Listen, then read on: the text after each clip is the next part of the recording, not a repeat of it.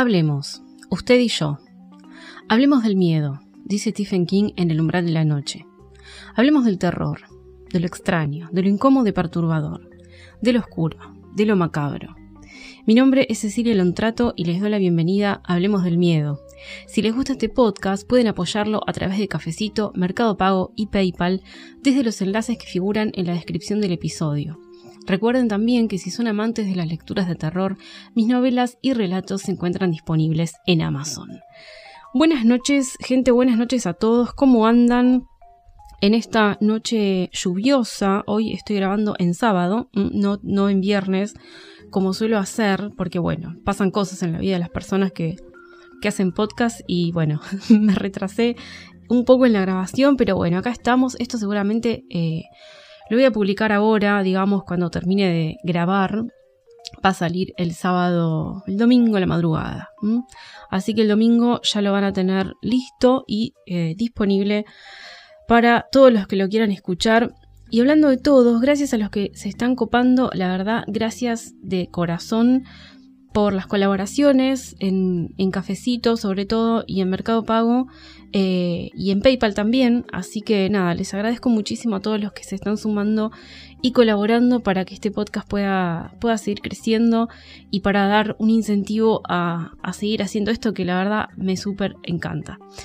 Hoy volvemos con los libros. Después de la, de la Spooky Season, que hablamos de, hablamos de películas ya el, episodio pasado, eh, y hoy vamos a hablar de libros. Hacía bastante que no hablaba de libros y hoy voy a traerles un autor en particular. Mm, esto creo que tampoco lo hice demasiado, lo hice, no, no lo hice creo que eh, en, en el podcast. Hoy les traigo un autor, pero no es que vamos a hablar de la biografía del autor, un poquito sí, porque explica un montón de cosas, pero no está centrado en, en la biografía del autor, sino en más que nada la temática, las temáticas que trata este autor recurrentemente en su obra em, y, que, y que me parece muy interesante. Les quiero traer hoy esta temática que es bastante particular porque combina distintos elementos que no se, no se ven demasiado en las novelas.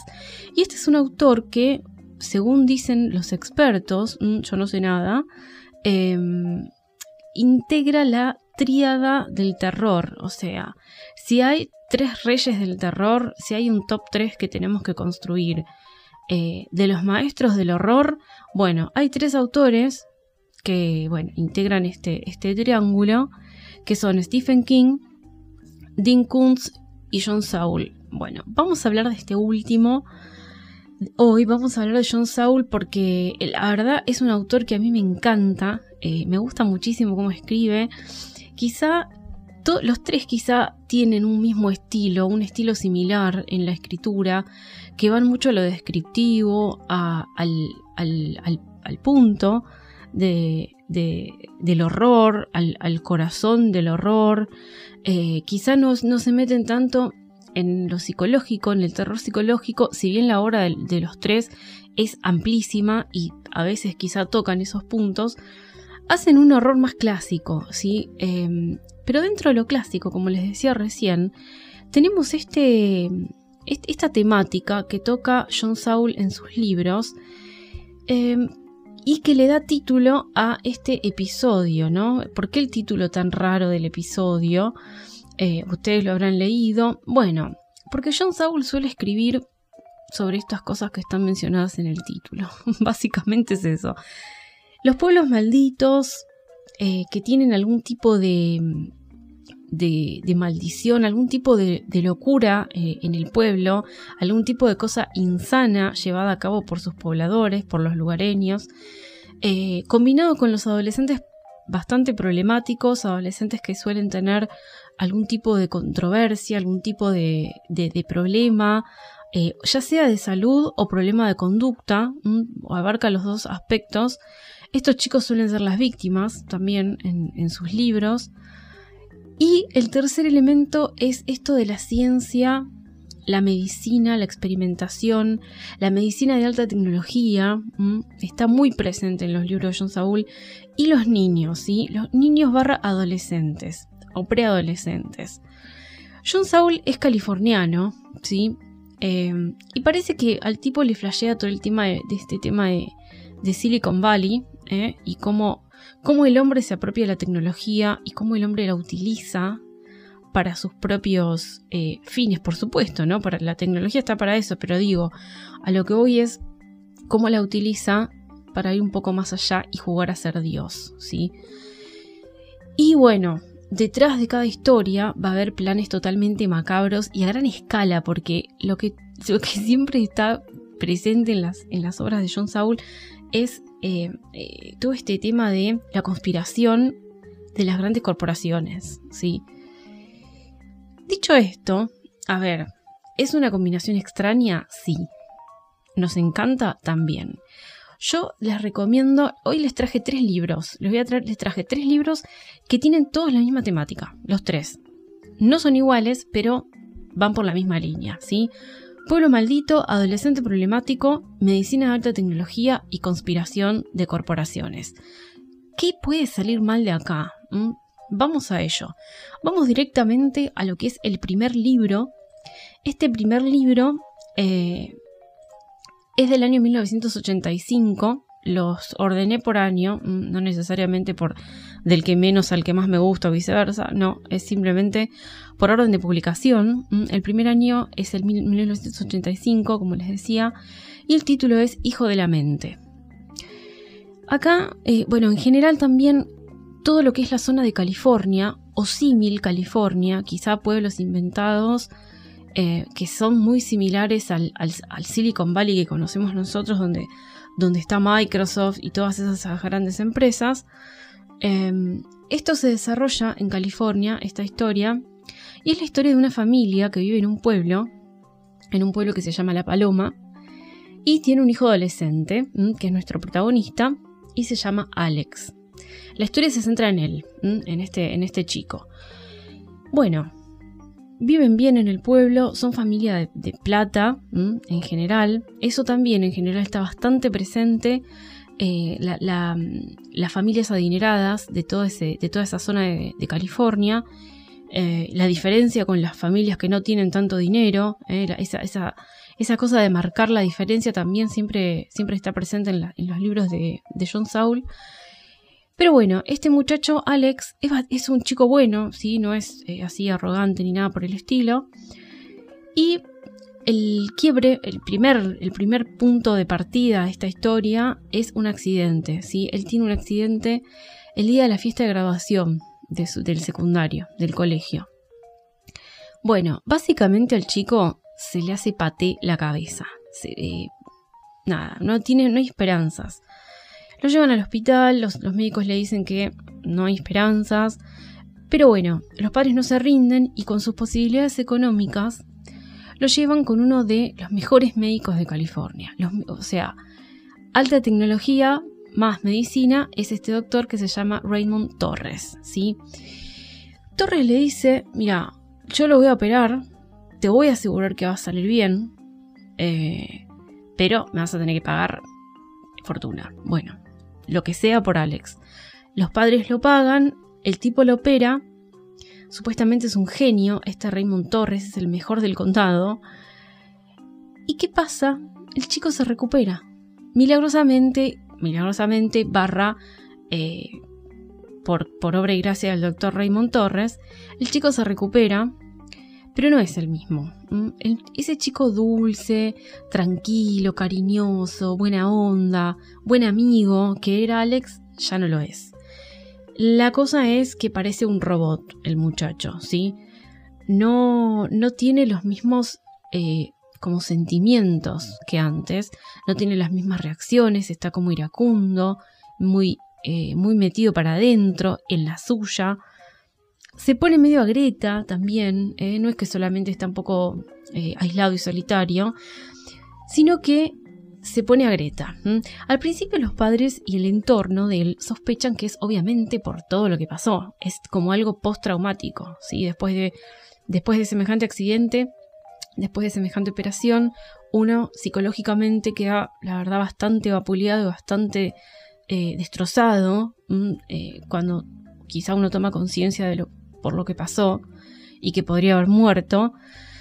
Todos opinan, porque claro, nadie sabe, pero todos opinan, incluso el doctor mismo les dice, quédense tranquilos que esto es normal, esto se le va a pasar, pero bueno, no se le pasa, ¿sí? Em, el chico como que empieza a ver al pueblo, a la paloma, de otra forma, de otra manera.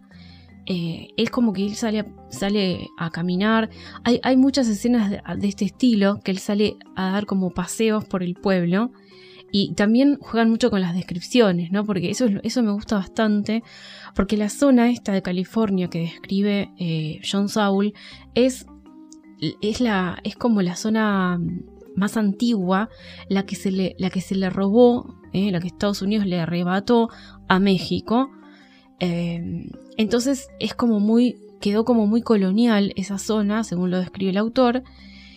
Y Alex, este muchacho, empieza como a desarrollar una especie de fascinación y atracción y vínculo quizá con toda esta zona del pueblo, ¿sí? Sobre todo les gustan mucho todas lo que son las construcciones antiguas, las haciendas. Por algo, por algún motivo, él se siente atraído por eso. En paralelo, en paralelo a que Alex tiene este accidente y mientras está en el hospital y demás, empiezan a haber asesinatos de algunas personas en el pueblo para hacer todo más misterioso aún y todo se pone más turbio. ¿sí? Em, les voy a dejar acá la sinopsis. Esto eh, los libros de John Saul son muy spoileables también porque em, quizá uno se va dando cuenta eh, con, con los protagonistas de lo que va pasando entonces, a medida que uno cuenta la historia, se van develando misterios. Pero el punto acá es el comportamiento de este muchacho y lo desconcertados que están los padres, ¿verdad? Em, porque también, a ver, en paralelo también se cuenta la historia de los pobladores de La Paloma. Todos los protagonistas van a tener sus, sus historias personales que en algún punto se van a relacionar con la historia de Alex post operación, ¿sí? Eh, hasta acá les, les, voy a, les voy a dejar el, Hijo de la Mente. Pero es un libro que súper recomiendo. No es un libro muy largo, la verdad, no es un libro muy largo.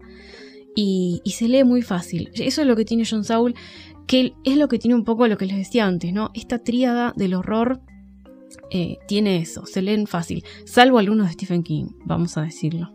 Eh, vamos a decirlo porque es la realidad. En algún momento le dedicaremos un episodio quizá a un resumen breve, no para explicar nada, sino solamente para charlar un poco de, los libros más complejos de Stephen King, ¿sí? pero para otro momento. Hijo de la Mente, 1985, primer libro que les traigo a este episodio. El segundo se llama La criatura y es del año 1989.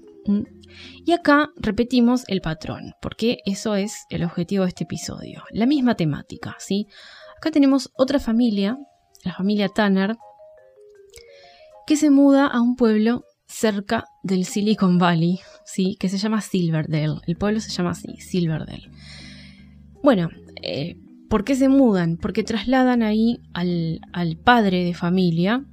Otra vez vemos eh, una familia pudiente, una familia adinerada, que, eh, bueno, la, esposa de, este hombre no trabaja, está al cuidado de los hijos que van a la escuela, ¿sí? Eh, el tipo labura en una empresa tecnológica, una empresa tecnológica muy grande, que incluso él dice que le compite a Microsoft y tal. Está como siempre también presente, mencionado explícitamente, quizá este tema de la carrera de las empresas, de las corporaciones, y de las grandes organizaciones por tener la última tecnología para vender más, por supuesto, y para acceder a cierto tipo de información de las personas em, que usan en su propio beneficio, claramente. Bueno, volviendo a la historia, el matrimonio tiene dos hijos, como les dije, Mark y Kelly. Eh, Mark es un pibe, un adolescente, y Kelly pues, es una nena, es una nena que tiene creo que 8 o 9 años. Y el caso es que Mark tiene un problema de crecimiento. Acá venimos otra vez. En la historia anterior vimos a Alex que tenía un accidente. Acá lo vemos a Mark que tiene un problema de crecimiento porque estuvo enfermo de muy chico eh, y nunca se recuperó. ¿sí? Este dato es muy importante en el libro. Y, eh, a, ver, por más de que él digamos, tiene 16 años o 15, una cosa así, y parece mucho más chiquito de lo que de, de su edad por este problema justamente de crecimiento que ha tenido, ¿sí?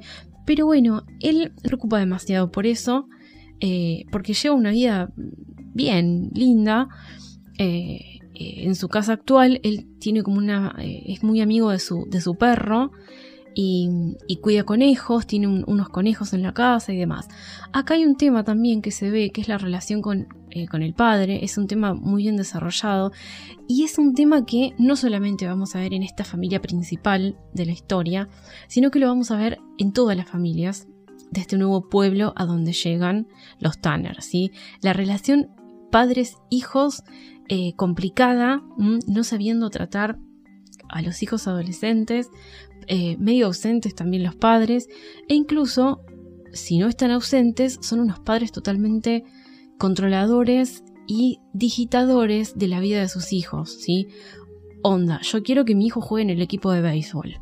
Yo quiero que mi hija sea la mejor, la líder de las porristas, la cheerleader más eh, linda y la Bueno, es ese estilo de padres que se veía mucho en los años 90, eh, creo que en, la realidad, eh, en la realidad norteamericana, y, bueno, y, se veía en las películas, ¿no? Cualquier película de los 90 que uno pone, donde adolescentes implicados, vemos esta temática.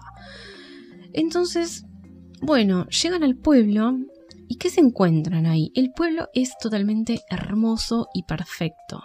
No tiene una arruga el pueblo. Mm, yo, mientras leía el libro, me lo imaginaba como una especie de, de, ambientación de, la película de Tim Burton, de, em, del joven Manos de Tijera, de Edward Scissorhands. Eh, me lo imaginé un poco así, muy, muy, con todas las casitas iguales, sobre una colina, eh, muy limpio, ¿sí? Bueno, eran todos, llegaron ahí y se encontraron con eso. ¿eh?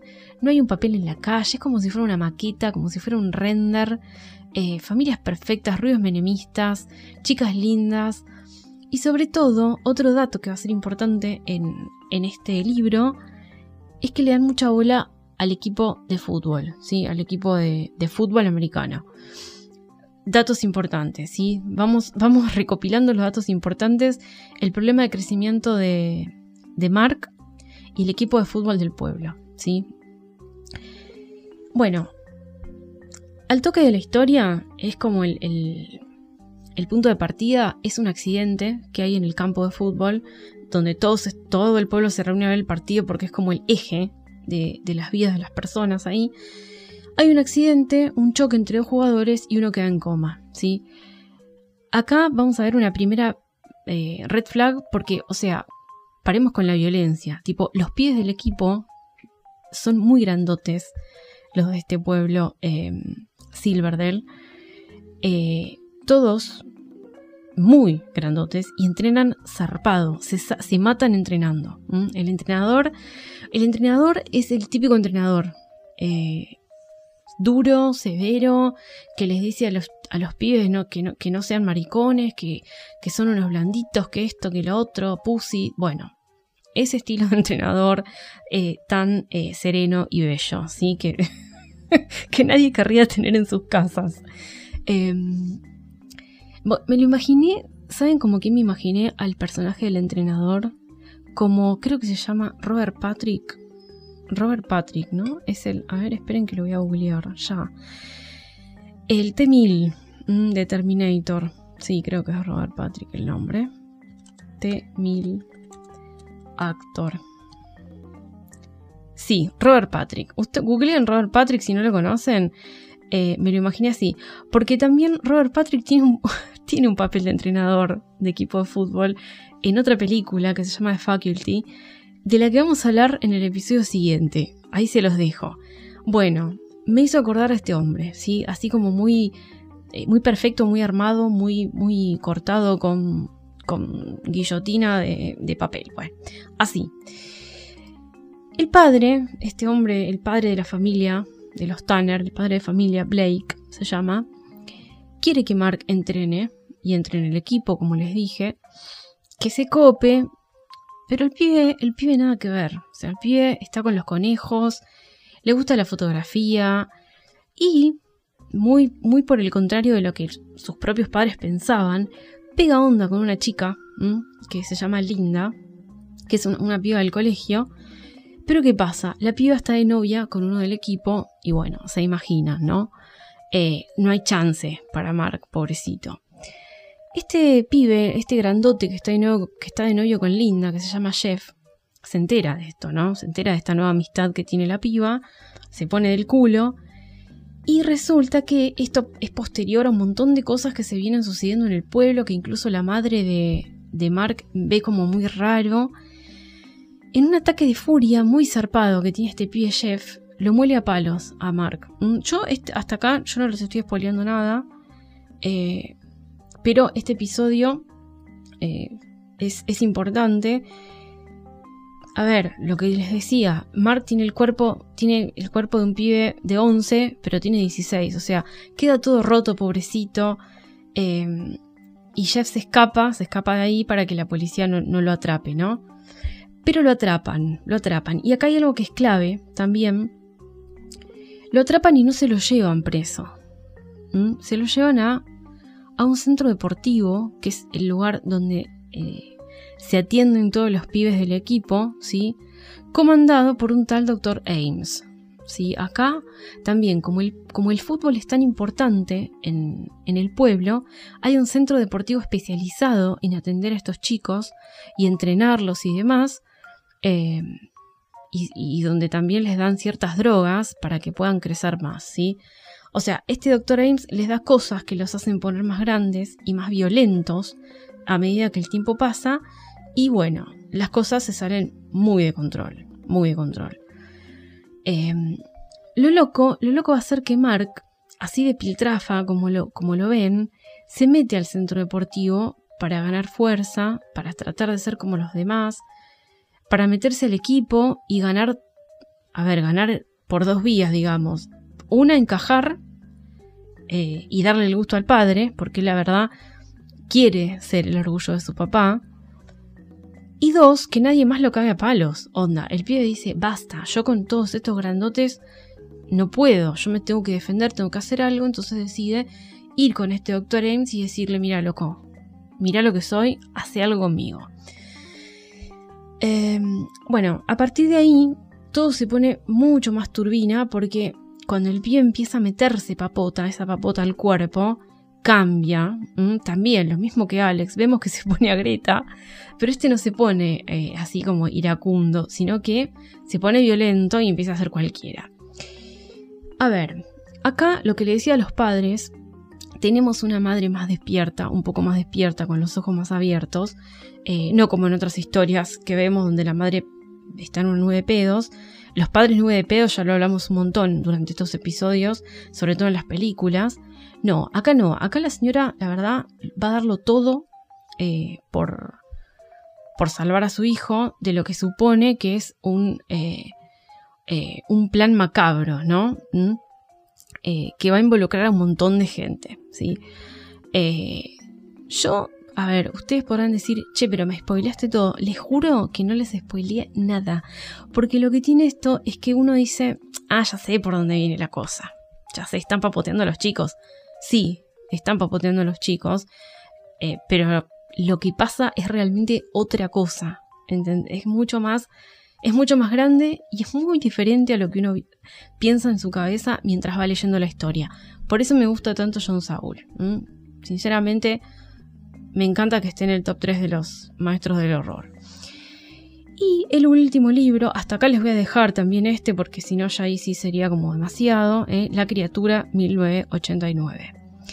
Y el último libro que les voy a traer es de 1991 y se llama Tinieblas.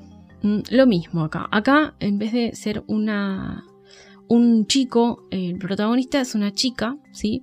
Eh, es una chica que integra la familia Anderson, que es una familia que decide volver a su pueblo natal, que se llama eh, eh, que es un pueblo, es un poco diferente a, los otros dos pueblos que describimos antes, a Silverdale y a La Paloma. No son polos tecnológicos, sino que acá y acá me encanta esto, hay pantanos, hay marismas, hace calor, hay insectos, hay bichos, eh, bueno, zona pantanosa, ¿sí? Vuelven a ese pueblo. ¿Por qué? Porque el padre de familia perdió su trabajo, ellos vivían, creo que vivían en planta, si no me equivoco. Eh, o sea, él pierde el trabajo y por otro lado, Kelly, que es la hija del matrimonio, que es adoptada, es una piba, la verdad, re problemática y hasta tuvo un intento de suicidio, ¿sí? Ella es como que siempre carga con esto de ser adoptada, pero ella no solamente, no es que le pese ser adoptada, sino que siente que está vacía por dentro, ¿sí? Así. Ella es muy darks, yo me la imaginé un poco como, como Lía de Beetlejuice, pero no, un poco más citadina. Eh, pero realmente se siente vacía por dentro. Ella describe, se describen unas escenas de ella. Lo que tiene John Sowell me parece es que capta los sentimientos de un adolescente de manera espectacular. Eso es lo que me gusta también. Eh, vos jamás cuando yo leí un libro de él dije, oh, flaco, qué flashás, así no es un, pibe adolescente, nada que ver. Eh, y bueno, lo refleja muy bien en esta, en esta chica Kelly, donde ella se siente mal, se siente vacía, se siente que no pertenece a ningún lado, porque no es que ni siquiera dice no pertenezco a esta familia, se siente que no pertenece a ningún lugar de los que conoció, ¿sí? Eh, bueno, el tema es que vuelven a, ese pueblo, a, a no muy, no muy convencidos primero, em, vuelven a la casa del padre de él, que es un constructor, es un constructor re famoso ahí el señor, hace casas y, complejos y demás. Pero por eso, justamente cuando llegan al pueblo, se dan cuenta de que el pueblo cambió, prosperó, es así como re lindo, em, no, no llega a ser turístico, también creo que está cerca de California esto, eh, si no me equivoco. Eh, pero es como una especie de pueblo para jubilados chetos, no sé si me explico. Eh, es como que todos llevan una vida tranquila y buena, y muy buena, sin llegar a ser un pueblo turístico donde es un quilombo de gente. No sé si se entiende más o menos la, la idea. Entonces están un poco más convencidos de estar ahí y pareciera ser que a poco, mientras se instalan y van viviendo, se va acomodando la cosa, porque este hombre, eh, Ted, que se llama el papá de Kelly, empieza a trabajar con, su padre y Kelly pareciera también estar mejor en ese lugar, ¿sí? El tema, eh, lo que yo les contaba antes de, las escenas que describen lo mal que se siente Kelly, el tema es que ella ve cosas siempre ve una imagen en el espejo recurrentemente, como describe como algo que está muy arrugado y es un viejo que la quiere agarrar, ¿sí? Eh, esa, es la descripción. Siempre lo ve y eso la tiene mal, obviamente, la tiene como recontra perturbada, porque es una imagen que, si bien ella está mejor de ánimo y todo, en ese pueblo nuevo, esa imagen la sigue persiguiendo, ¿sí? Bueno, la cosa es que ella también tiene sus altibajos y en un arranque de furia contra los padres, la piba se va, se, las toma de la casa y se va al pantano. ¿Qué pasa en el pantano? Se siente bien, se siente bien.